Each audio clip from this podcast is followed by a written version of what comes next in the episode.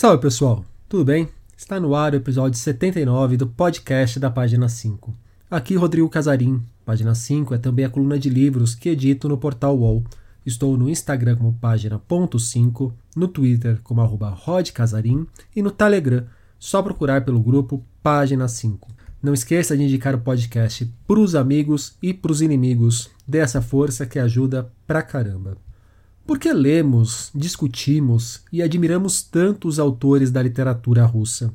Essa pergunta serviu meio que de ponto de partida para que o jornalista e tradutor Irineu Franco Perpétuo, um grande admirador da cultura russa, mergulhasse nos estudos que resultaram em Como Ler os Russos. Recém-lançado, o livro é um ensaio que serve como excelente introdução, uma porta de entrada a quem quer ter um bom panorama desse universo que conta com autores como Tolstói, Dostoiévski, Gogol, Pushkin, Chekhov, Mayakovsky. No trabalho, Irineu parte do século XIX, passa pela Revolução Russa, os diferentes momentos do período soviético, o impacto da perestroika e termina na Rússia dos nossos dias, mostrando como é ser escritor e quais os nomes que hoje merecem a nossa atenção. Mais do que uma aula sobre gigantes das letras russas, o ensaio de Irineu é um ótimo passeio pela história e pela cultura de um país ou uma região que tem a literatura como peça central para a sociedade. Sim, no trabalho também há um apêndice para ajudar o leitor a se entender com os nomes e apelidos russos. Nós falamos sobre isso no papo que vocês ouvirão a seguir. Também passamos por bons caminhos para quem deseja começar a descobrir os russos e comentamos sobre a força da poesia para a língua. Acho que vocês gostarão da surpresa que tem ali pelo meio do papo. Não bastasse o Como Ler os Russos, que sai pela Todavia, a editora 34 também está lançando um outro trabalho de Irineu, uma nova tradução de Ana Karenina, um dos grandes clássicos de Tolstói. Na conversa também falamos dessa tradução e comentamos uma das maiores discussões dos botecos literários. Quem foi maior, Tolstói ou Dostoiévski? Irineu Franco Perpétuo, obrigado pela presença aqui no podcast da página 5. Irineu, para começar nosso papo sobre como ler os russos, uma pergunta que você diz que já está meio que estabelecida ou respondida logo no começo do livro, mas que eu acho importante a gente fazer para os ouvintes. Por que ler os russos, Irineu? Bom, poderia fazer uma resposta muito longa ou muito curta. Muito Você curta, poderia fazer outro livro, inclusive, né? Inclusive, né? Eu, aliás, graças a Deus que não pediram esse outro livro, né? É, mas como eu disse nesse, no, no Como Ler dos Russos, é, é que essa resposta está meio implícita, né? A minha resposta curta seria porque é bom demais, né? Já, e, e para leitura já é o suficiente, né? Eu acho que para quem está querendo ler, assim, para o cara que não é um um, nerd estudioso, para quem vê a leitura como um momento de prazer, eu acho que é a, o, o principal, né? Pela qualidade intrínseca deles, antes de qualquer coisa. O Irineu, a Rússia, você passa por alguns episódios aqui muito emblemáticos e outros que você não pontua aqui, que representam muito bem a relação deles com a literatura. A gente tem poeta sendo fuzilado pela poesia que compõe, a gente tem muita gente tendo que se exilar pelos escritos, muita coisa sendo proibida. No noticiário, a gente tem aí casos de gente sendo esfaqueada até a morte por briga no bar para ver quem é o, o melhor escritor da, da Rússia. Eu prefiro A, você prefere B, para a gente se entender, um mata o outro e pronto, a razão está dada. É, o que, que tem na água da Rússia e por que, que se desenvolveu essa coisa tão visceral com a literatura que não sei se a gente encontra em outros países, mas se encontrar são países que eu não conheço. É, eu não rodei tanto pelo mundo aí, mas é, realmente é uma coisa impressionante. Como, na verdade, os russos têm uma, uma coisa de pertencimento com a literatura, e diria não só os russos, eu diria que as pessoas de fala russa. Estou me lembrando da última vez que eu voltei da Rússia e tinha uma aeromoça jovinha, uzbek, toda com traço de uzbek e tal, por algum motivo, puxou uma conversa comigo, começamos a falar em russo. Aí, quando eu disse que era tradutor literário, acho que, aliás, é o único lugar do mundo que eu digo que traduz a literatura dos caras, eles dizem, oh, tal. É, é uma menina, molequinha, de, um traços uzbek, nasceu no Uzbequistão, mas como é de falar russa, tinha a literatura russa como algo muito seu e morria de orgulho e puxava papo. Uma coisa assim, até um pouco surpreendente, que é, o cara não precisa ser alguém dos livros. Como a gente está num país em que a, é, o público leitor proporcionalmente é pequeno, é difícil para a gente imaginar um lugar em que as pessoas leem. O cara lê e pode ser pedreiro, o cara lê e vai no jogo, vai ver o jogo do, do Spartak ou do Zenit. Não, não precisa ser a coisa do ah, o cara que lê ou, ou o cara da literatura. E a participação disso na cultura deles é impressionante. É, tem uma questão que vem lá de trás, vem lá do 19, que justamente está ligado com essa com esse debate ser tão interditado, com o debate social ser tão interditado na Rússia, né? Queria lembrar que até antes de 1905 não tinha partido político na Rússia. Não é que não tinha oposição, não tinha partido político, não tinha uhum. dessituação também, não tinha tipo sociedade civil.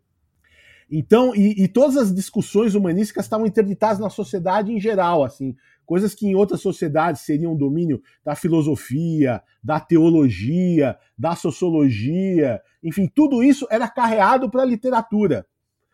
Então a literatura acabava cumprindo vicariamente a função de outras ciências humanas. Né? Então a literatura lá sempre foi mais do que literatura. E a crítica literária também sempre foi mais do que crítica é, literária. Acabava carreando a discussão social. E se você pensar que até, putz, até o fim da União Soviética, inclusive, tinha a literatura russa funcionava na base das tais revistas grossas, né? Os grandes romances russos era tudo publicado serializado nessa revista. E na revista saía a um trecho, sei lá, de, de um romance do Dostoiévski e a crítica de uma outra obra ali. Então toda a esfera literária circulava em volta disso e isso acabava sendo a arena da discussão social. Então ficou aquela coisa do escritor ser também uma espécie de pregador, algo além de um escritor e que dava esse duvidoso privilégio de eles serem muito vigiados de perto pelo Estado. De novo, a censura pode mudou bastante, mas não foi criada pelos comunistas. No 19 já tinha, então toda essa literatura é vigiada. Agora, é engraçado porque hoje, mal ou bem, por mais que você possa discutir o grau de liberdade que tem na Rússia, é muito maior do que é, teve em algum outro lugar. E continua essa centralidade da literatura com coisas que eu falei aí no, no livro, de, de, de ter essa é, tradição pública, por exemplo, de se ler é, poesia, quer dizer, como hoje, na minha área, na outra área, música clássica, o pianista vai pega um, umas obras que ele gosta, monta um programa de recital. Lá na Rússia, um, um ator monta um programa de recital de poesia, as pessoas pagam ingresso para ver, pagam ingresso para ver escritor falando, esse tipo de coisa. O, a literatura russa contemporânea e a relação dela com o Estado, eu vou querer voltar um pouco mais para frente. Mas antes disso, você escreveu esse livro enquanto estava na Rússia, certo? É, eu fiz todo o trabalho de pesquisa aqui. Aí eu tinha já uma viagem programada para a Rússia por outro motivo. Aí eu resolvi é, fazer a, a, a, parte final, ou seja, a redação propriamente dita do livro lá. Então, a parte de escrita foi toda lá. Nesse aspecto de paixões, você já teve algum problema lá na Rússia por conta disso? Alguém já quis te pegar de porrada num bar porque você falou alguma coisa do Putin, do, do Putin não, do, do Tolstói, Dostoiévski? Poderia ser do Pushkin também. Poderia, poderia ser, ser também, né? Não, mas é que ali. Eu é que assim, eu não pensei no antagonismo pro Pushkin, mas se eu falar assim, Tolstói e Dostoiévski, a gente sabe que ah, tem essa. O, o, antagonismo que o Pushkin poderia ter é porque no, no Ocidente, fora da Rússia, ele não é do tamanho que ele é na Rússia, né?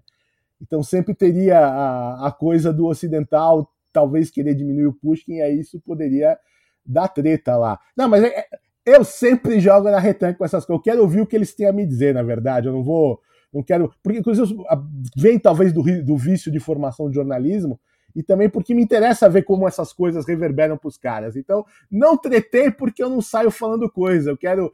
É tipo, conte-me o que você tem a me dizer. O, o, russo tem opinião forte em tudo e eles são muito exaltados na hora de falar. Parece que vai quebrar pau, bom, às vezes quebra.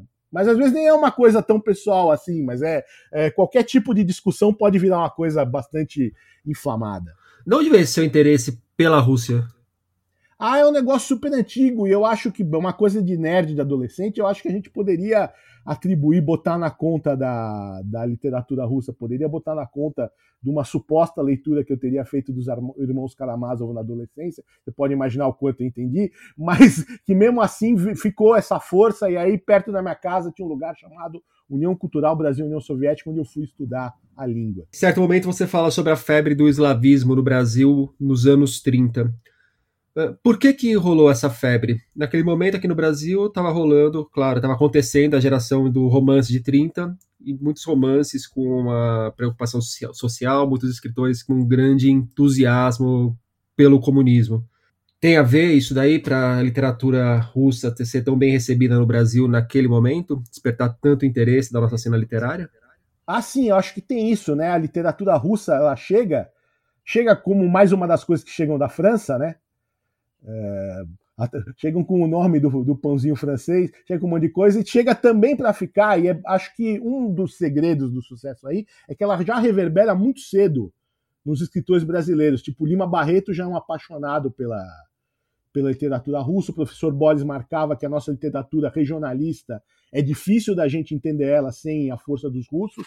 Bom, mesmo o Nelson Rodrigues, eu acho que sem Dostoiévski você nem começa uma conversa sobre o Nelson Rodrigues. Nem precisa ser alguém como a Clarice que tinha as origens lá. Tem uma reverberação forte, e aí tem que lembrar, por exemplo, nessa época que você está falando, que o, um dos maiores escritores do mundo como reputação é o Gorky, né? E esse é um cara que chega com bastante é, é, força, ele é um dos, um dos, mais editados naquela época, influencia muito é, essa galera. Na coisa da ponte feita é, pela, pelo pessoal que se identificava com o comunismo, vai ter a febre mais forte ainda na década de 40, né? Especialmente, que não por acaso, talvez é, o Bruno Gomide faz uma conta aí, é uma época que se editava russo, assim, se for pegar a, a proporção, até talvez mais do que hoje. É, quando começou aquela coleção da Zé Olímpio do Dostoiévski, porque é uma época em que de repente o Brasil e a União Soviética estão do mesmo lado na Segunda Guerra Mundial, né? Uma época uhum. muito rara da União Soviética aparecer bem na mídia. A segunda época, voltando para sua pergunta anterior, foi justamente quando eu fui estudar russo. 1987, a época do, da perestroika do Gorbachev.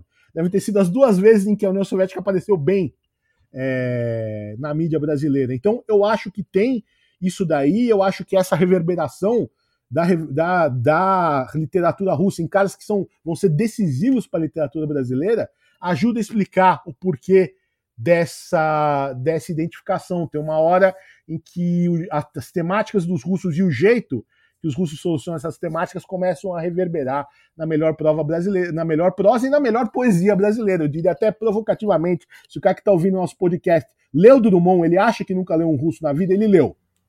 Drummond leu é um russo nascido no Brasil. Não, não, sei se é um russo, mas os russos reverberam nele, né? Então ele leu por, por, é, por, ormo, por osmose, por influência, leu como como é, segunda floração, ou se o cara leu Bonitinha Mais Ordinária do Nelson Rodrigues, por exemplo, aquela história do Mineiro só é solidário em câncer, no câncer, que é uma frase que a gente lê como risada, mas aquilo induz na peça um, um dilema moral muito dostoevskiano, porque lá é do tipo, bom, se o mineiro só é solidário no câncer, tudo é possível. Como diria o Ivan Karamazov, se Deus não existe, tudo é possível, né? Então acho que tem, tem mais reverberações do que a gente está acostumado a ver. E, Irineu, sempre que eu converso com leitores, com os ouvintes, muitos deles têm, uma, têm um respeito muito grande pela literatura russa, mas esse respeito muitas vezes vem acompanhado de colocá-la num pedestal quase inalcançável. Isso acaba criando uma, um pouco de distância, um pouco de temor de encarar essa literatura. É, tem gente que não tem coragem de, de peito aberto aí, como adolescente, pegando Irmãos Karamazov vou ler, e o que eu entendi, eu entendi muito bem, o que eu não entender, eu vou reler daqui 30 anos, ou não vou reler, vou morrer sem reler, paciência, a vida de leitor é assim mesmo. Mas para quem olha para a literatura russa e se sente um pouco inseguro, qual que é uma forma legal de se aproximar dessa literatura? Como ler os russos em ordem cronológica, que nem você apresenta aqui? Tem alguns caminhos mais fáceis? Bom, aliás, uma, um dos, dos é, uma das motivações do meu livro é justamente tirar essa história. Eu mexo na minha vida profissional com coisas que as pessoas têm medo, né? Um lado da minha vida é música clássica, outro lado é literatura russa. São duas coisas que as pessoas é, respeitam, mas às vezes acham que pode ser o mais inacessível do que é, né? E jamais é... podem falar que não gostaram, né? Ah, não, também é isso, né? É como me lembro o, o Woody Allen no Zelig, que é o filme em que ele sai imitando as pessoas, tudo isso nasce porque ele não consegue admitir que não leu Moby Dick. Assim. Então, aí, então isso poderia ser com. O cara não pode dizer que nunca chegou perto de um, de um Tolstói ou que nunca ouviu direito um Beethoven, assim, né? É, o, o, meu livro não tem esse tom de, de, de colocar a literatura de cima para baixo no leitor, justamente para tentar é, fazer com que ele se aproxime. Aliás, enquanto eu estava lendo, eu achei realmente uma baita de uma introdução à literatura, ao panorama geral da literatura russa e assim, você quer saber de algum autor, vai estar muito bem apresentado ali, sem, um, sem pedantismo que muitas vezes acompanha algum trabalho relacionado à literatura, né? Que a gente sabe, se pega algum estudo mais aprofundado, muitas vezes o estudo ainda é mais hermético do que o próprio autor. É, a ideia seria facilitar e até, para quem, pra gente como nós que trabalha com, com a coisa, tem até um índice remissivo facinho, que é justamente para a pessoa poder ir lá e achar aquela dica que precise um monte de indicação de bibliografia se o cara quiser aprofundar ou ler ou a parada do, do autor. Então, primeiro é isso, quer dizer, é aceitar que a literatura é russa, a Rússia é longe, é uma outra cultura. No livro eu justamente tento falar um pouco da formação cultural da Rússia, porque eu acho que a gente não. O texto nunca é só o texto, né? Tem um, um contexto do qual ele vem. Acho que essa aproximação é, do contexto vai facilitar. Eu acho que quem gosta, quem está acostumado a ler, quem gosta de ler, não deve ter medo de, de, de, literatura de nenhum país, muito menos da literatura russa, ainda mais que a, a parte que a gente lê aqui no Brasil é do 19 para cá, então a cultura já não é, é, tão diferente. E aí, na linha dessa sua. Eu, no fim, também dou, faço um apêndice para falar dos nomes, que é a coisa que costuma é, intimidar na literatura russa são os nomes, né? Eu ia te perguntar se, se uma das dicas para encarar a literatura russa é se familiarizar com os nomes e apelidos. Eu nem sei também o quanto é um problema e quanto já virou uma coisa jocosa, que é, que é engraçado de falar por aí. Então, que, depois que a pessoa lê, ela vira uma coisa engraçada, né? No começo pode ser meio é, intimidador. Eu vi outro dia uma tirinha do, do Peanuts do, do, do Snoopy, que ele estava lendo, acho que é do Linus, tava lendo, disse que estava lendo Irmão, Irmãos Karamazov, achando interessante. A Lucy perguntou, como é que você faz com os nomes? Ah, eu, eu invento o nome mais fácil para cada personagem. que eu adorei, achei uma, uma bela, uma estratégia bastante legítima. Então até no fim do livro eu crio um apêndice, porque às vezes as pessoas acham que vai ter um monte de personagem, descobre que não tem tanto personagem assim, é que o mesmo personagem pode ser chamado de várias vezes. Isso é uma idiosincrasia da língua que, uma vez que você domina, você leva de, de roldão. Outras pessoas costumam ter medo de achar que a literatura russa tem só aqueles livrões que você precisa casar com o livro, como diz um amigo meu, para conseguir ler. Você precisa ficar. Não é, e tem também. Claro que tem os grandes romances, que são a força da literatura russa, mas mesmo os, os autores dos grandes catataus, eles têm também novelas. Existe uma tradição contística muito fina de contos e novelas, especialmente do Chekhov para cá, que é uma coisa é, também possível de se abordar, uma, uma tradição teatral, assim. É, quando as pessoas me perguntam, aí já emendando uma possível pergunta sua, que já me fizeram 500 vezes, por onde realmente começar na literatura russa, que você diz aí? Cronológico, talvez o cronológico, o cronológico eu apresento o cronológico porque eu tenho que pegar uma linha de algum jeito. Mas talvez eu diria o seguinte: a literatura russa no Brasil é Tolstói e Dostoiévski, na Rússia é Pushkin, mas no Brasil é Tolstói e Dostoiévski para começar a conversa. Então acho que seria meio inescapável começar por um desses dois caras. E não, não vou dizer para você começar, não, acabei de lançar o Ana Karenina e ainda leio o meu Ana Karenina. Não, 900 páginas, pô, é, você nunca provou o, é, nada de um, de um, prato e de repente serve aquela, aquela caçarola enorme que você tem que terminar. Não, não precisa começa por novelas desses caras. Eu acho que, por exemplo, no caso do Dostoiévski, uma novela cheia de eventos como jogador, a ação é muito ágil, pode ser, é, e eu adoro, pode ser divertido. Ou então, se o cara já quer, quer pegar um Dostoiévski curto, mas já quer ver onde ele pode descer como reflexão filosófica, pega os Memórias do, do Subsolo, que é bem denso. E, e, é, mas ao mesmo tempo é breve. No caso do Tolstói, sei lá, um, um livro com a morte de Ivan Illich, que é uma novela breve, profundíssima, para mim é das, das minhas preferidas de qualquer literatura, ou uma coisa mais o Tolstói tiozão do pavê, é, com, é, dizendo aquelas verdades incômodas que não são verdades, mas são muito incômodas, na Sonata Kreutzer, por exemplo. Acho que de repente você pegar uh, novelas, coisas mais curtas, para o cara ver se realmente gosta do, do, do, do estilo. Que tipo de verdades que não são verdades, mas são incômodas que o leitor encontra ali? Ah, na Sonata Kreutzer é o, é o, são dois conflitos do Tolstói que ele une na mesma peça. Sonata Kreutzer é uma, é uma sonata para violino e piano do Beethoven, né? Então é um episódio de infidelidade conjugal que termina com um cara assassinando a mulher por conta da mulher tocou a Sonata Kreutzer com outro cara, ele acha que isso que foi o que desencadeou o caso dos dois. E esse é o assassino contando em primeira pessoa. Então é o Tolstói falando de realmente dos perigos da arte e dos perigos do sexo, que ele é, é preconiza ali para as relações entre os sexos é absolutamente inaceitável. Era na época dele e ficou uma, ainda mais para nós, é uma coisa de que sexo realmente é uma coisa baixa, suja, que tem que ser feita só para procriação e que a gente tem que olhar para isso como uma coisa extremamente perigosa. Isso porque, obviamente, ele era muito atraído, teve, ele era contra método anticoncepcional, então teve filho que não acabava mais, né? É, a história dele com o sexo e com a arte é a mesma coisa, são duas coisas que muito atraem. Você pode imaginar um dos maiores artistas que a humanidade teve escrevendo contra a arte, contra seus perigos. É do mesmo jeito que ele escreve contra o sexo, assim. Ele, ah, isso é bom demais, então, ai meu Deus, eu tenho que bloquear essa história, né? Então, de todo esse conflito dele com as duas coisas, nasce uma, é, uma novela muito poderosa, na qual às vezes eu tenho a impressão de que nem ele com, concorda consigo mesmo, porque no fim das contas é um cara que era cristão, portanto, completamente contra o, o, o, assassinato, mas que matou a mulher, então falando que matou, né? Então... O Irineu, quando eu geralmente me perguntam sobre os autores russos, eu assim, esse, por onde eu começo, Rodrigo? Eu não sou um grande conhecedor uhum. da literatura russa, já li algumas coisas do básico e tal, mas não é uma literatura na qual eu me aprofundei. Geralmente eu recomendo o Gogol. É um bom começo também? Ah, é, é, um começo espetacular. Na verdade, é o começo da grande prosa russa, né? Eu acho que é, uma, uma, novela como O Capote ou O Nariz. Que eu acho que assim, é muito divertido, acolhe bem o leitor, não, não, não vai dar uma porrada no leitor logo de cara e já vai mostrar ao que vem a literatura russa, me parece. Vai mostrar o que veio, tem coisas ali, um negócio como o, o Capote, você, acho que a metamorfose do Kafka sai ali do, do capote. O nariz, essa história do cara que o nariz dele é cortado, o nariz sai dando rolê pelas ruas de Petersburgo e vira um funcionário público superior a ele. Quer dizer, o nariz poderia ser escrito 100 anos depois, sem problema nenhum. Também acho que no, no, no tamanho e no estilo maravilhoso do, do Gogol. É, é todo um realismo russo é, um surrealismo russo vem de lá. Por exemplo, uma das muito, muitas leituras que a gente pode fazer do Dostoiévski é que o Dostoiévski está o tempo todo em diálogo com a prosa gogoliana, esse jeito, esse olhar para essa Petersburgo. Essa Petersburgo do Gogol, assim como a da Dostoiévski, é meio Gotham City. É meio essa cidade, grande cidade, Babilônia, é, esmagadora. Eu acho, acho, uma, acho escolhas muito boas. Acho que começar pelo Gogol não vai doer para ninguém.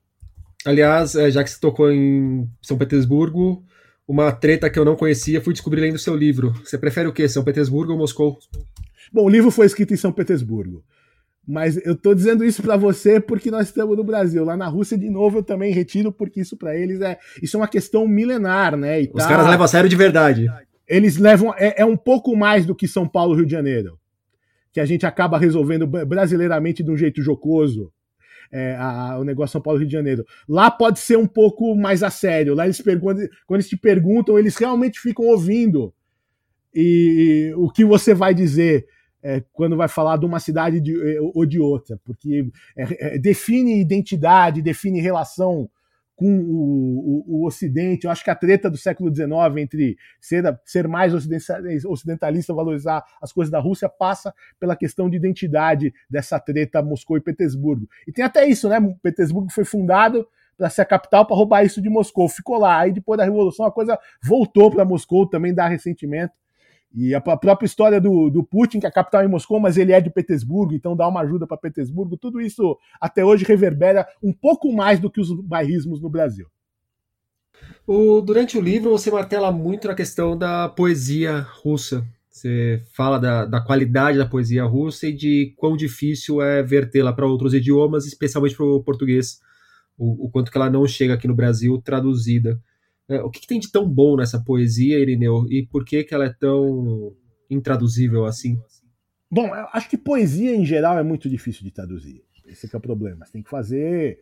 Eu sou muito a favor, no caso da poesia russa, o que os irmãos Campos fizeram com o Boris é, eu acho que tem que ser o, o, o padrão, você tem que realmente é, recriar poeticamente. Aliás, esse é o motivo pelo qual Pushkin é do tamanho que é na Rússia e não é do tamanho que é em qualquer outro lugar do mundo, não é só no Brasil, porque justamente ele é essencialmente um poeta, né? E ele meio que então é difícil ter a mesma força em outra língua um poeta. Então eu já vou colocar aqui uma citação que eu tirei do seu livro, que minha próxima pergunta seria sobre o Pushkin. Vou colocar essa citação, aí você pode falar tanto do Pushkin quanto da poesia de uma forma mais ampla. É, você escreve: Não parece exagero afirmar que, se os ingleses têm Shakespeare, os italianos Dante, os alemães Goethe, os espanhóis Cervantes e os portugueses Camões, os russos têm Putin. Eu destaquei porque não é pouca coisa essa, essa afirmação que você faz. Então, ele de todos esses, ele é o cara que está mais perto da gente, né? Então, é porque a Rússia não teve o renascimento quando a gente teve, do jeito que a gente teve. A cultura é toda diferente, como você viu no livro, né? Então talvez seja uma coisa do, do, do cara juntar, o, de ser um, o, o, o, Leonardo da Vinci na época de, de Schiller, por exemplo. assim. Então é, é, tem a força do Renascimento, mas já numa época muito mais próxima, então acaba para nós reverberando já. O, o russo em que foi escrita toda a literatura russa que a gente lê, basicamente é filho do russo de Pushkin. Vou dar um, exemplo que eu não, não, dei no livro assim, porque eu achei muito prosaico. O Bob Wilson, diretor de teatro, faz uns cinco anos, ele foi para Moscou e mostrou, montou um espetáculo inspirado em Pushkin, nos poemas de Pushkin. Aí teve o programa mais famoso de TV lá, o Bob Wilson não foi, mas foi o, o ator que fazia, que trabalhava, que era um ator muito famoso na Rússia, o Mironov. Aí no fim desse, desse programa, o Mironov falou: Bom, eu trouxe dois ingressos para quem quiser assistir o, o, esse espetáculo. É o seguinte, nós vamos sortear, vou fazer o seguinte: eu vou falar o começo de um poema do Pushkin e quem souber completar ganha. Bom, ele não conseguiu, porque ele falava, falou começo, sei lá, de 10 poemas do Pushkin e o auditório inteiro reverberava em coro. Tipo, todo mundo. Como se estivesse cantando uma música popular. Então, o que eu ia dizer é isso. A comparação do que é literatura na Rússia com o que é música popular no Brasil é o que todo mundo sabe, é o que constitui e é o que eles sabem que é o cartão de visita do país também. Eu lembro que eu estava lá em 2014 nas Olimpíadas de, de, Inverno, na festa de abertura e encerramento tinha é, bloco de escritor, etc. Tinha isso. Então, a, a poesia... era uma espécie de Anitta.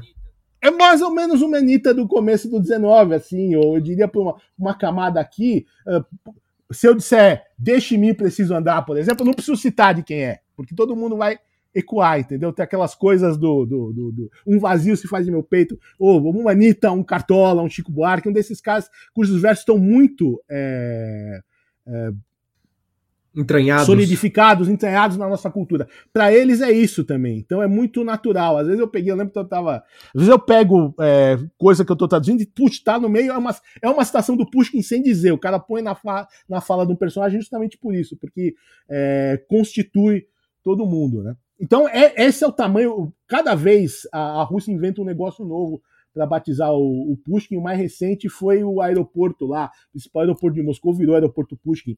Você olha lá, Museu Pushkin não tem nada a ver, tem o museu dele, claro, mas tem um museu de arte, chama. Até a cidade que ele estudou, chamava Tsarskoye Selo, a, a aldeia do Tsar, virou cidade, chama Pushkin também. Então o cara realmente é, um, é o maior ícone cultural da Rússia. E ele não tem para juntar as duas coisas, ele não tem esse tamanho fora de lá, justamente porque ele é um poeta, e aí é mais complicado a, a, a poesia é, de ser traduzida. Agora, na Rússia, a poesia, como eu disse para você, ela tem uma, uma tradição ligada à oralidade muito forte, né? É uma poesia que é feita muito para ser declamada. Aliás, uma das coisas, quem quiser ouvir o som da língua russa, você põe, clica no YouTube para ouvir o Brodsky, por exemplo, declamando as coisas dele, é um negócio uma coisa, a música daquilo parece oração, porque foi feita para isso.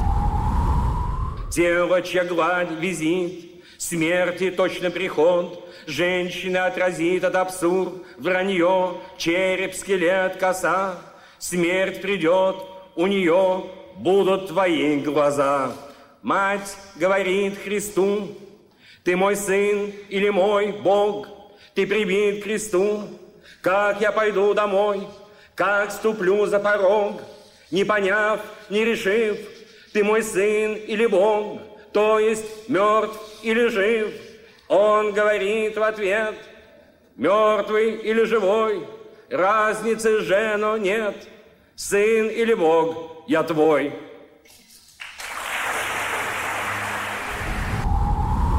No tempo soviético também tinha foto do Evtushenko, que é do grande poeta dos anos 60, 70, geração inconformista, o cara em estádio, estadião de futebol de 100 mil pessoas, o cara com microfone declamando, e como eu disse, hoje em dia os atores montam, inclusive na pandemia, continuavam montando, indo em sala de concerto, é como, sei lá, você pegar o Matheus Nasterguel e fechar um dia a Sala São Paulo para ele declamar João Cabral de Melo Neto. Aliás, o que eu acharia uma ótima uma ótima ideia, mas então, mas é uma, é uma tradição muito forte para eles. E aliás, mesmo. É, peguei, até fiquei surpreso. A Oxford lançou no final de 2018 e 2019 uma história enorme da literatura russa, e lá estão os cancionistas também, os casos da canção estão lá. O, o, que seria, e desde o começo do 20 até hoje, o que seria o Noel Rosa deles, o que seria o Cartola deles, o que seria o Chico Buarque deles, estão lá Toda aquela discussão do Nobel para o Dylan já estava muito bem resolvido para eles há muito tempo. Sim, e gozado, porque no caso deles, quer dizer, quando você fala no caso do, do, do Brasil e dos Estados Unidos, são lugares em que tem música popular muito forte, talvez mais forte do que a literatura. Lá na Rússia, a literatura é fortíssima, eles não precisariam apelar para os cancionistas para é, aumentar uma difusão. Não, é o contrário. Não, mas é só porque para eles é realmente orgânico. Eles veem é, isso daí como mais uma das manifestações é, da poesia. Então, é, nem sei se essa, se essa discussão do Dylan chegou a ser feita. Eu, eu, eu gostei desse seu otimismo ponderado para a literatura, de você falar que talvez aqui a música popular seja mais forte do que a literatura. Irineu, muitas vezes a gente vê a discussão Tolstói ou Dostoiévski. É uma briga que faz sentido, é, vale a pena contrapor um com o outro mesmo, isso aí é mais diversão para boteco? Para mim é uma enorme diversão para boteco. Que não é pouco. Mas, e, então, aliás, e, e, se pensar no, no que é boteco para russo, então. no, o, que tem, o que existe de termo russo para bebedeira, para tipo você. Se você passa dias bebendo, tem um termo lá. Então, para eles, o negócio do beber. Bom, é, eu mostrei aí no começo. É um mito fundador da Rússia, de quando a Rússia vai se é, largar o paganismo e adotar uma religião monoteísta. O príncipe Volodymyr de Kiev chama, tipo, um, abre um, um edital ali para as três religiões monoteístas, a islâmica, a judaica e a cristã. E quando ele vai fazer a arguição da proposta dos muçulmanos, ele descobre que ele é, que na religião islâmica você não pode beber, ele diz lá que o álcool é a alegria da Rússia, sem ela a gente não pode ficar, e os caras meio que são eliminados no edital porque eles não podem. Isso isso está colocado num escrito medieval russo. Eu não sei se isso é verdade, mas se, se, for, se não for verdade, é, é, é, mais interessante ainda que eles assumam como seu mito fundador essa parte. Né? Página 17. Para os russos, a bebida é alegria. Sem ela, não podemos ficar. Eu, eu até grifei porque vai me servir de argumento para a vida também. É, é, andaram postando, já me mandaram isso grifado também. É, é verdade, o, eu, eu não cheguei a ver isso lá. Se tivesse visto, eu tinha comprado. O Bruno Gomes me falou que tem camiseta com essa frase. Porque realmente tamanho foi. Mas então, é, mas voltando para o Tolstói e, e Dostoevsky, é que é, se impõe, né? Porque são dois contemporâneos é, muito grandes, né? O, eles são da mesma época e são os caras mais é, conhecidos da, da literatura russa no Ocidente. Os dois escreveram uns catataus é, enormes, então a, a tentação de comparar uh, os dois é, é muito grande. Acho que é, é do. Você tem, é como, é como se, é como, sei lá, Messi Cristiano Ronaldo, Djokovic Nadal, uh, sabe? Essas coisas. É, na minha, na minha infância, de Bjorn Borg John McEnroe, quer dizer, é meio uma coisa que, é, é que se impõe acho que é da Pelé e Garrincha, faz parte. Quem que é o Messi, quem que é o Cristiano Ronaldo dessa relação? Bom, boa pergunta. É, é, essa, isso sim daria uma enorme, é, daria uma enorme conversa de bar, assim, né? Talvez de cadeira quebrada e tudo. Cadeira quebrada e tudo. Talvez o Dostoevsky dissesse, dissesse não, o Messi sou eu porque eu sou humilde, eu sou o cara que tinha que escrever para ganhar a vida. O Tolstói já era conde, aquela coisa europeia, coxinha do Cristiano Ronaldo, porque já que tinha, tinha a vida ganha. O Tolstói podia escrever quando ele queria, se queria, porque queria. Eu tinha que ganhar a vida o tempo todo, tinha que ralar desde cedo, como o Messi, que é sul-americana. E essa tradução do Ana Cariani, que está lançando também pela 34, para a gente falar de sua outra novidade. Pois é. É um, eu, é um trabalhinho, né? O, lá por. Foi 2016 que a, a, a 34 me propôs casar com o Tolstói, né? No, aí eu entendi muito do que da, da, das vicissitudes da mulher dele, a Sofia, porque eu traduzia na Karenina e depois traduzi Guerra e Paz. Então eu fiquei casado com esse cara. Só que eu traduzi na ordem inversa que ele escreveu. Ele escreveu primeiro Guerra e Paz, e depois Ana Karenina, que a gente pode ver em alguns aspectos até como uma continuação é, de Guerra e Paz, alguns dilemas que ele escreve lá. Mas a 34, prudentemente, resolveu ver se aguentava o tranco de fazer o Ana Karenina e depois de fazer o Guerra e Paz, mas tudo isso já está entregue, já está lá com eles. Agora, poxa, para um cara da área do russo Vem uma editora como a 34 e fala: você quer traduzir Ana Karenina? Pelo amor de Deus, né? Isso daqui é um, é um privilégio enorme. É, por, talvez seja o meu livro favorito da literatura russa, se não de todos, assim, poder traduzir uma obra-prima dessas é uma coisa maravilhosa. Os caras ainda me põem prefácio do Thomas Mann, me chamam o Milton Atum para fazer orelha. Pelo amor de Deus, aí é covardio eu tenho uma brodagem muito grande com o, com o editor, com o Cid, eu queria dizer, porque a tradução, é, para mim, eu vejo como um trabalho coletivo. Eu já eu queria falar isso agora, porque eu já vi é, tradutor falando mal de revisor na entrevista, para mim é o contrário. Assim. É, o revisor é um goleiro e também é o, é o, netinho no dia de princesa, o cara que tirar o banho de loja no texto, sabe? É um, eu só tenho coisas muito boas a dizer dessa relação. Na verdade, eu diria o seguinte: o trabalho de tradução na maior parte das vezes ele é muito um trabalho braçal mesmo. Para mim, o trabalho intelectual começa quando eu tô já com o revisor que já está fazendo a coisa fina e a gente já está discutindo escolhas, estilo, aí começa a ficar uma coisa mais artística e elevada. A maior parte do tempo, num livro desse tamanho, é, um catatal desse negócio, é realmente carregar as pedras, né? Você demorou quanto tempo para traduzir só o Ana? O Ana foi um ano. Um ano. Na hora que uma editora faz uma proposta, Irineu, traduz o Ana Karenina do Tolstói pra gente, você fala, mas é claro, há um Irineu aqui na consciência que fala, puta, você tem, você tem certeza? Você vai, vai dar conta disso mesmo? Você vai colocar seu nome aí? Vai, vai, vai matar essa bola no peito e vai distribuir o jogo? Mas aí é o seguinte, que não, não sabe brincar, não desce pro play, assim. Essas questões eu tinha que ter me colocado 15 anos atrás, quando começou minha, minha carreira de tradutor. Hoje em dia, se você é um tradutor da área do russo e vem uma editora que tem um histórico, um catálogo maravilhoso, trabalha muito bem esse texto, te oferece uma obra-prima do, do Tolstói, se você pipocar, nessa hora, aí eu vou recomendar uma série de coisas, inclusive uma série de medicamentos com tarja preta para você tomar. Assim, não dá. Claro que é, é, normal que, que fazendo o trabalho você tenha questões, tudo bem, mas você, diante de uma tarefa dessa não é possível é, pipocar, né, meu? Isso é, não, não é dá para ser... ser não dá para ser convocado para a Copa e falar, ah, não, acho melhor não, né? Ah, não, esse negócio daqui de Copa do Mundo tem muita exposição, tem que enfrentar um cara como o Messi. Não, imagina, quer dizer, a vida é injusta a meu favor, eu tenho que aproveitar, porque normalmente a vida é injusta contra, pô. Dessa vez foi injusta a meu favor, aí não, não tem por onde. O, eu postei uma foto dessa tradução nova na, na rede social essa semana e vieram algumas pessoas me perguntar o que, que ela muda dela para do Rubens Figueiredo, que saiu pela COSAC e depois pela companhia.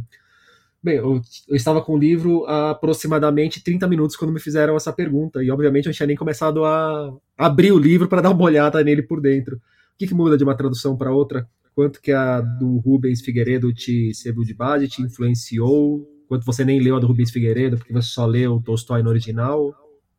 Não, eu li a do Rubens quando saiu, lá atrás. Né? Mas eu não fiquei agora confrontando. A minha tradução não foi feita a partir da do Rubens, foi feita a partir do Tolstói. Foi o Tolstói que norteou as minhas escolhas. Então é a questão da minha, a minha relação com o texto original do Tolstói. Né? Aí é que nem na minha outra área, na música clássica. Eu pego a partitura do, do Beethoven lá e vou tocar.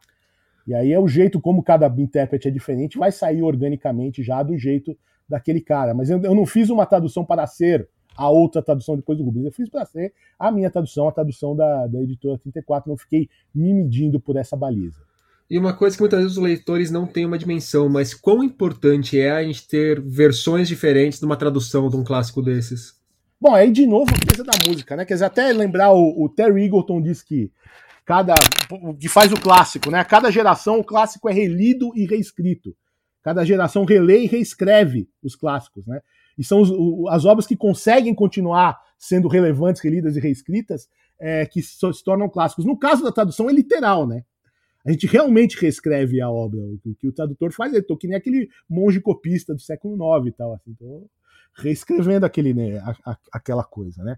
É, e é esse mistério que tem na música e tem na literatura. A nona de Beethoven é uma só.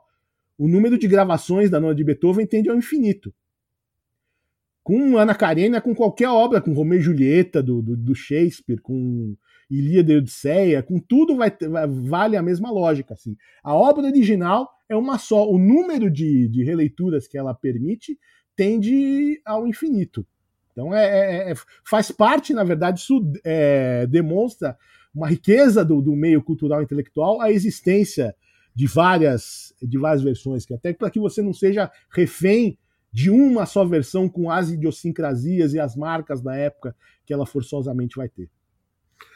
O, voltando ao Como Ler os Russos, a partir do século XIX, a literatura russa aqui que você traz esse panorama, ela começa numa época czarista, de um poder absolutista, depois vem a Revolução Soviética, e durante o período soviético a gente tem algumas mudanças na maneira como os líderes soviéticos se relacionam com os, os escritores, é, principalmente o Stalin vai ter uma postura bem diferente, parece, do que vem depois do Stalin. Há inclusive essa questão do ser contra o Stalin mesmo dentro da União Soviética, como você mostra aqui no, na segunda metade do século XX. Acontece a perestroika, cai o governo soviético, a Rússia volta a ser a, apenas a Rússia, põe uma aspas aí nesse apenas, e se encaminha para esse governo, gente, essa forma de democracia um tanto estranha. Não que a do Brasil não seja também, mas a, a da Rússia é particularmente estranha. uma, tem... uma ajuda a entender a outra, na verdade. Sim. Que a gente tem com o Putin. Eu acho que as pessoas conhecem bem a, como que foi a perseguição aos autores e como que era o policiamento aos autores durante o período soviético. Você também coloca uma coisa interessante, que assim, durante o período soviético, os autores, de repente, numa época ali, poderiam ser mortos, mas também poderiam ter a sua vida garantida com o seu próprio trabalho. E hoje, se eles não estão sendo mortos, é, eles estão muitas vezes relegados a uma condição financeira que acaba sendo também uma dificuldade muito grande. Você poderia falar um pouco, Irineu, de como que era essa relação com os autores, com o poder russo, antes da Revolução Soviética, que eu acho que as pessoas não sabem. As pessoas, quando geralmente falam da Revolução Soviética, é como se a Rússia vivesse numa democracia e depois que se instaurasse uma ditadura dos soviéticos, né? E não, não é, não é que não é bem assim, é, está longe de ser, de ser isso. Então, como que era a relação do poder russo com os autores antes da instalação da União Soviética e como que se dá essa relação após o fim da União Soviética até hoje? Ah, a pergunta é bastante interessante que eu acho que eu gostaria de ter, espero que tenha conseguido mostrar isso no livro, né? Quer dizer, primeiro, toda a literatura russa que a gente lê, mesmo Pushkin, é censurada. Aliás, o, o Pushkin teve o duvidoso privilégio de ter como censor o Tsar em pessoa. Ele teve uma audiência pessoal com o Nicolau I, o Nicolau I falou: esse cara é o mais inteligente da Rússia, eu vou censurar suas obras. Então, imagina o, o, o tsar autocrata com poder de vida e morte. Tem umas coisas que eu falo, aliás, do tempo ali do Nicolau I no, no livro, que tem gente que leu e postou na internet e falou: parece o Brasil de hoje, tipo de controle universitário, de repressão à filosofia, de repressão às ciências humanas. Quer dizer, é, eu não estou querendo minimizar o que aconteceu depois, mas é, uma, é, uma, é um governo autocrático desde sempre. É, é, monarquia absoluta, no estilo Luís XIV, até acabar a monarquia russa. Né? É, não é acontece. é minimizar, mas para você entender, você tem que Exatamente. compreender todo o contexto, né? Que, to, que foi tudo escrito aí. Então, toda a literatura russa é sob censura. Tem até uma discussão uh, ali que eu trago, trago o Herzen no 19, o Brodsky no 20, de que isso acabou, inclusive, tendo consequências para a estilística dos escritores russos, né? Do que eles chamam lá na Rússia de linguagem exópica, esopiana, por causa do Esopo das fábulas, todo mundo tendo que escrever meio alegórico para driblar uma censura que está lá desde sempre. Então sempre teve, né? Você pode dizer que depois ficou pior, depois ficou pior, tudo bem. Eu não sei se o, o Dostoevsky, que apesar de ser a favor do Tsar, foi vigiado uh, pela polícia até um ano antes de morrer, se ele se sentiria muito consolado ao saber que ah, depois da vida dele seria ainda pior a vida dos escritores, né? Depois ele ter ido para Sibéria, não, mas depois vai ser pior. Ah, que legal, né? O Turgenev que teve prisão domiciliar, não, mas prisão domiciliar porque é hoje, daqui a 100 anos você seria mandado para um num campo de concentração. Ah, puxa, que bacana. Né? Que bacana, minha casa é super legal. que lindo, né? Então, quer dizer, desde sempre tem essa, essa vontade do Estado de controlar a literatura, de censurar a literatura e de controlar os escritores. Teve um período curto entre 1905 e 1917, 1905, ano do, é, dos eventos que são retratados no filme Encoraçado por Potionkin do Eisenstein, teve uma revolução lá que foi derrotada, mas aí o governo foi obrigado a fazer um, algumas concessões. Então, nesses 12 anos, a, a censura meio que acabou e, e, aí teve uma certa liberdade de imprensa. Depois, com o, o, o, comunismo, aconteceu. Os escritores, meio que eles fizeram, eles fizeram com a censura, meio que eles fizeram com o exílio siberiano. Eles herdaram um negócio que já tinha e profissionalizaram, botaram as técnicas industriais do século XX a favor e aí endureceram muito o, o controle. Então, se o exílio siberiano e a, e a censura que tinham no tempo do Tsar já existiam, já eram repressivos, mas às vezes pareciam um pouco amadores, no tempo é, do comunismo virou uma coisa profissional. Uma coisa que eu, que eu gostei que estava na sua pergunta, eu também tentei mostrar que a gente não deve encarar esses 70 anos de experiência soviética como uma coisa monolítica igual. Que houve variações. Aí eu não estou dizendo, não estou falando isso para justificar ou dizer que um é melhor que o outro, não. Mas é só para a gente entender as idas e vindas que teve e como foram possíveis algumas coisas acontecerem numa época e em outra não. Inclusive, é possível olhar a história sem ficar fazendo avaliação qualitativa de todos os pontos dela, né? Avaliação qualitativa e questão clubística e etc, todo, todo esse tipo de coisa. Mas é isso, quer dizer, porque também, você falou do, do, do degelo que teve depois do Stalin, mas também antes do Stalin, entre, sei lá, 17 e 30, a situação é um pouco diferente. Especialmente anos 20, quando depois termina a Guerra Civil, é uma época que a União Soviética tem contato com o exterior gente entra e gente sai, quer dizer, tem artistas que vão tocar lá, é possível se corresponder quem está na Rússia com quem está fora, inclusive emigrados, quer dizer, quando a Marina Tsvetaeva que emigrou se, se corresponde com o Boris Pasternak que estava lá, então tem uma certa permeabilidade não estou dizendo que era livre nem que era democrático, mas é muito diferente do que vai acontecer a partir da década de 30, do governo de Stalin, que é completamente paranoico, fecha, o cara ser estrangeiro é quase crime, o cara ter morado no exterior é quase crime, quer dizer, então tem uma. Mas ao mesmo tempo, nesse período soviético, a gente tem que lembrar também que é o seguinte: essa literatura russa do 19 ela foi escrita de, por e para uma elite, porque muita pouca gente era letrada. Então, com o comunismo vem um controle brutal da, da produção literária, mas vem a massificação da literatura, vem edições em massa, porque todo mundo é alfabetizado. Até uma coisa que eu conto, o culto do Pushkin, ironicamente, começa meio que em 36, 37, que é no ano da pior repressão stalinista, e 37, que é o centenário de morte do Pushkin, Stalin faz umas edições enormes das obras dele, como ele nunca tinha sido editado. Eu acho que a edição do, do, do, do Pushkin em 37, a tiragem deve ser maior do que todas as edições de Pushkin somadas até então porque aí é uma coisa para o país inteiro, é uma coisa para massificar. Então também tem esses dois lados, e como também você disse, o, o autor que tivesse dentro do sistema oficial soviético, ele era um privilegiado. A União Soviética era uma, era uma sociedade não muito monetizada. Claro que tinha rico e pobre, mas não tinha tão grande diferença assim. A diferença maior era justamente nas coisas descoladas, de você ter acesso você poder descolar um apartamento melhor, que não era só uma questão de dinheiro, de você poder descolar uma casa de campo, e você poder descolar, uau, um carro que tinha fila de anos, né? Esse tipo de coisa, quem o artista que era abraçado pelo sistema tinha com grande comodidade. Quer dizer, eu tô até falar de um cara que não é escritor, de um compositor, Prokofiev, ele emigrou depois da Revolução Russa e voltou em 36 para a União Soviética. Por quê? Porque no Ocidente ele tinha que tocar piano, tinha que reger, tinha que se apresentar muito para ganhar dinheiro. E na União Soviética ele podia viver só de compor, como escritor podia viver de escrever desde que ele cumprisse as regras ali. Então tinha isso. E aí quando termina tudo de uma vez, com a perestroika do Gorbachev e o, o, a, o neoliberalismo selvagem do Yeltsin, de repente os caras se veem jogados na economia de mercado. E não é muito simples você sobreviver a isso. Eu tenho um amigo crítico de cinema, Andrei Plakov, que fala do exemplo do Andrei Tarkovsky, o Sada Chará dele. Ele diz, bom, claro que o Tarkovsky saiu da, da, da União Soviética para ser livre. Mas vejam algumas coisas. O filme Solares dele, que é um. Ah, não, Solares não. O filme Stalker do Tarkovsky, ele filmou inteiro. Chegou na hora da montagem falou: putz, a fotografia não tá boa. E refilmou o filme inteiro. Uma coisa que não é, seria impensável qualquer produtor ocidental é, aceitar. E o Plachov acha, como eu também, que os melhores filmes do Tarkovsky, ironicamente, são os que ele faz na União Soviética.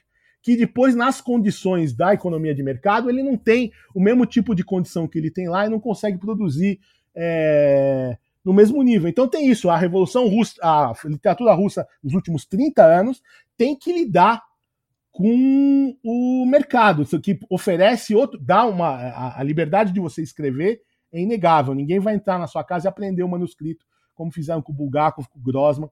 Ou no caso do Grossman, ele levou os caras até a datilógrafa e, e, e aprenderam a máquina de escrever e as fitas dela, para não ser possível recuperar é, o, o, manuscrito. Isso hoje não vai acontecer, mas você publicar, você ser lido, você viver da sua literatura é um dilema com qualquer escritor brasileiro que estiver ouvindo a nossa conversa aqui poderia emendar no, nas dificuldades de você sobreviver no sistema de mercado. E quais são os autores de hoje que merecem a nossa atenção? Então, eu vou fazer aqui como no livro, é falar de gente. Para eu poder escrever um livro chamado Como Ler os Russos, tem que ter russo para ler. Eu não vou fazer uma coisa é, pedante de só falar uns caras que você teria que ler no original ou teria que ler traduzido. Não, vamos falar dos caras que você pode ler traduzido para o português, não que você tem que ler em inglês, por exemplo. Que já deram então, as caras por aqui, inclusive. Já né? deram as caras por aqui. Flip e tal. É, pois é. Tem o, tem o Pelevin, que, o Victor Pelevin não deu as caras por aqui porque ele não dá as caras em lugar nenhum. Ele é um cara completamente recluso, mas ele teve três livros traduzidos para o português. O Sarokin que o pessoal brinca que quando ele veio na Flip parecia um pai de santo que ficava andando de branco por Paraty. E ele foi encenado, inclusive, no Brasil. Dostoevsky Trip foi encenado no Centro Cultural. Eu vi esse cara à noite em Paraty, eu já tinha tomado umas, cara. Parecia uma aparição naquelas ruas meio escuras de Paraty. Então, todo mundo disse que parecia um fantasma do Gogol, assim, porque era aquele negócio, né? Veio, veio mais recente a. Essa eu vi, infelizmente, a Ludmila Petrushevskaya. Digo infelizmente porque ela veio fazer um showzinho de karaokê na Livraria Cultura. Eu saí na terceira música, porque obviamente é, existem esses vídeos no YouTube, mas por favor, não entrem. É, continuem com ela. Tem a Tatiana Vai no livro, né? Vai no livro que é a dela. Ela veio. É porque o Brasil é muito longe, é que ela pode cantar e tudo bem, mas lá. Enfim.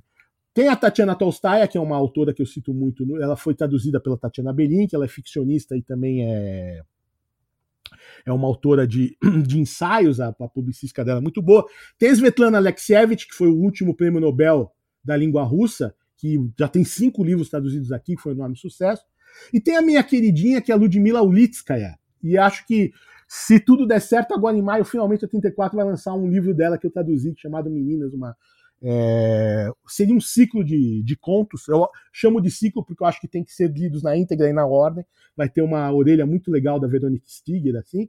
Eu acho essa uma autora bastante importante. Também eu, eu traduzi porque estava com um boato que ela vinha para Flip, aí é, não veio por motivos óbvios, mas e ano passado ela bateu na trave no Nobel, teve um jornal que me deixou de sobreaviso, olha, se ela ganhar, você escreve um texto para nós. Então ela é meio uma bola da vez, a, a Ludmila Ulitskaya, e tal, o livro dela tá para sair. Então tem essa coisa legal, né? Como você disse, a literatura russa, como literatura russa, como conjunto, ela tem um, um selo de credibilidade no Brasil. Né? As pessoas acham que sendo vem aquele subnome eslavo, já acham, opa, peraí, isso pode ser bom mesmo que eu não conheça.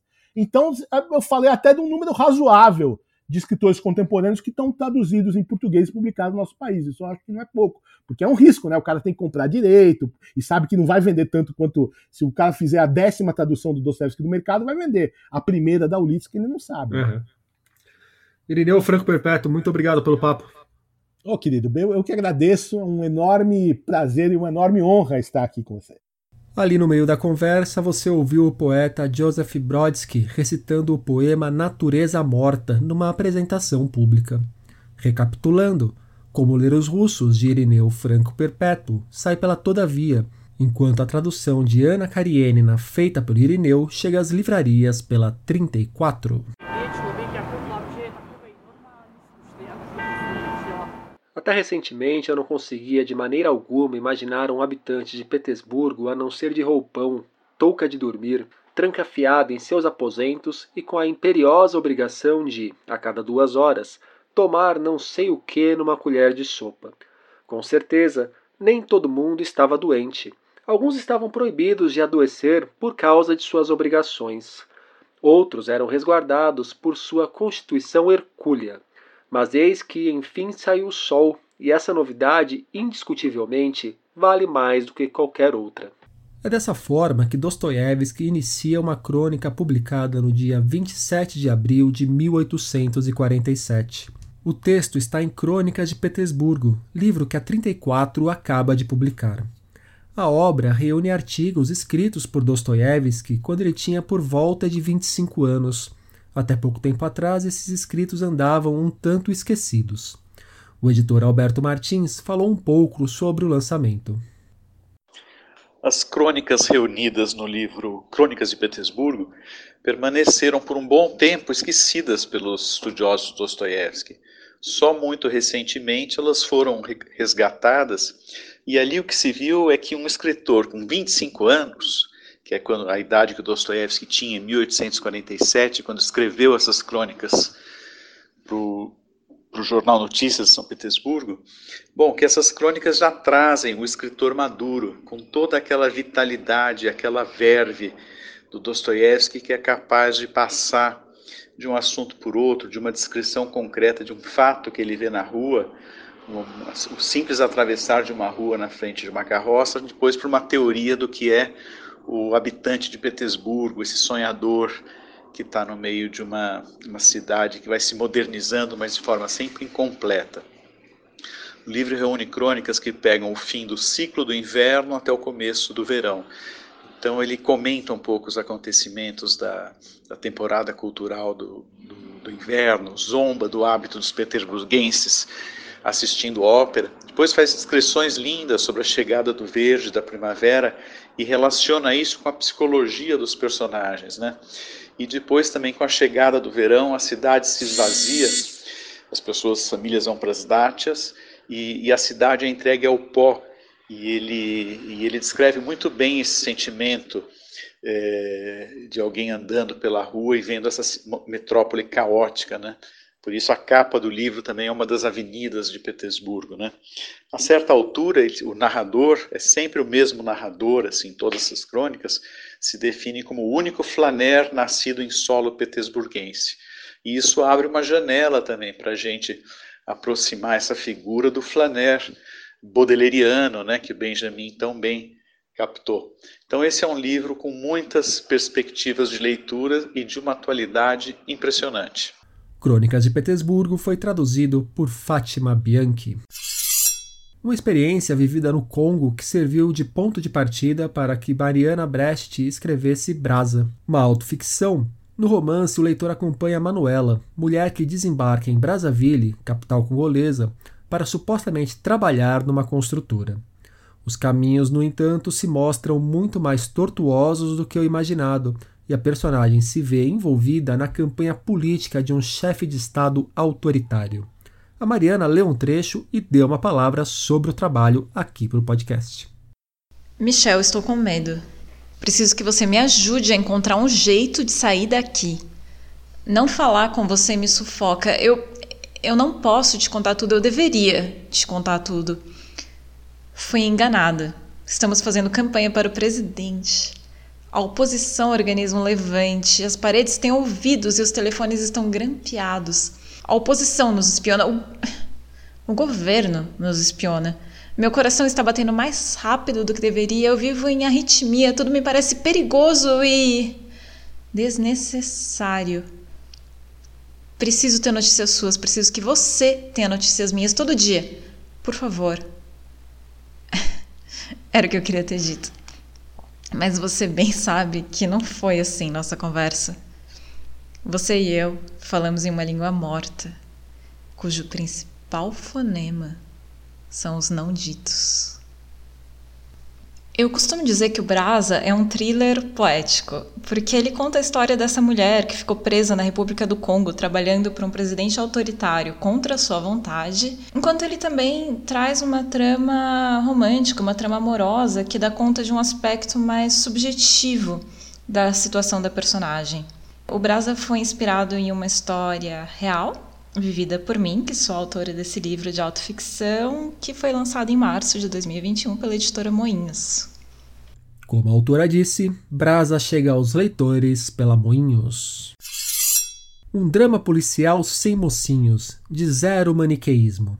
É o que a escritora Morgana Kretzmann diz de A Longa Noite de B, novo romance de Fernando Ferroni. Olá, Rodrigo. Olá, ouvintes do Página 5. Aqui é Fernando Ferroni e nesse ano pandêmico de 2021 eu lanço o meu segundo romance. A Longa Noite de B narra a última noite do jovem B, de quem pouco sabemos, a não ser que está amarrado, amordaçado e prestes a ser entregue por sua sequestradora aos mandantes do crime. Mas Lila, quem o sequestrou, não lhe é uma total desconhecida. Na verdade, os dois têm um passado em comum e é justamente essa história que será relembrada nessas últimas horas. Universidade, tráfico de drogas, fuga, prisão, um laboratório clandestino no Chaco paraguaio e uma tentativa meio canhestra de golpe são alguns dos momentos de suas vidas cheias de encontros e separações, amor e ódio, palavras e silêncio, mas, sobretudo, incompreensão.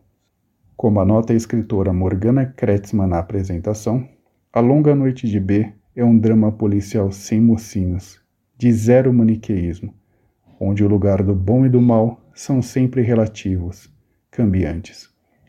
Toda decisão tem seus efeitos e o tempo sempre impõe que cada um arque com suas responsabilidades. Saberão os protagonistas arcar com as suas? Conseguirão acertar as contas com seu passado mesmo que isso possa custar as suas liberdades, as suas vidas? Um grande abraço a todos e fiquem bem. Sociólogo, cientista político e mestre em história contemporânea, Ferrone estreou no romance em 2017 com A Deriva. Ele também já trabalhou como editor e tradutor e publicou contos em revistas digitais. A Longa Noite de B, de Fernando Ferrone, sai pela Mocho Edições. E nesses dias, na página 5, nós tivemos A Maravilha quer ser um leitor fracassado. Entre a crueldade, o desamparo e a bestialidade. Resenha de Rinha de Galos, de Maria Fernanda Ampuero. Por hoje é isso aí, pessoal. Não esqueçam de indicar o podcast para os amigos e inimigos. Um abraço, um beijo, um aperto de mão e até a semana que vem.